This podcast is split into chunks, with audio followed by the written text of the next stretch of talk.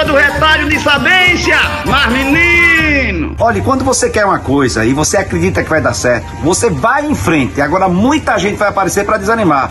Muita gente vai aparecer para sabotar.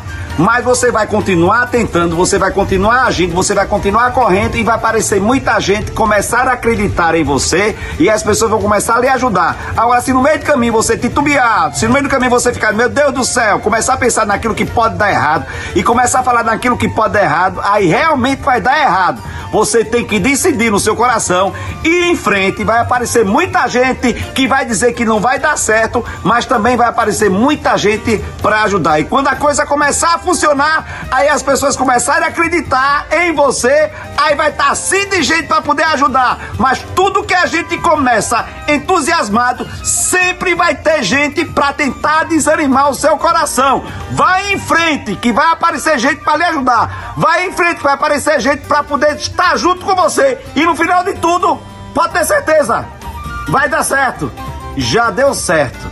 Se você já tiver essa certeza no seu coração. Sou eu, Padre Arlindo. Bom dia, boa tarde, boa noite. Continue, rapaz. Vai dar certo. Que agonia é essa? Vai aparecer gente. Oxe, oxe, oxe, mas menino, não acredito não. Ainda tá com medo, é? Oxe, termina esse negócio.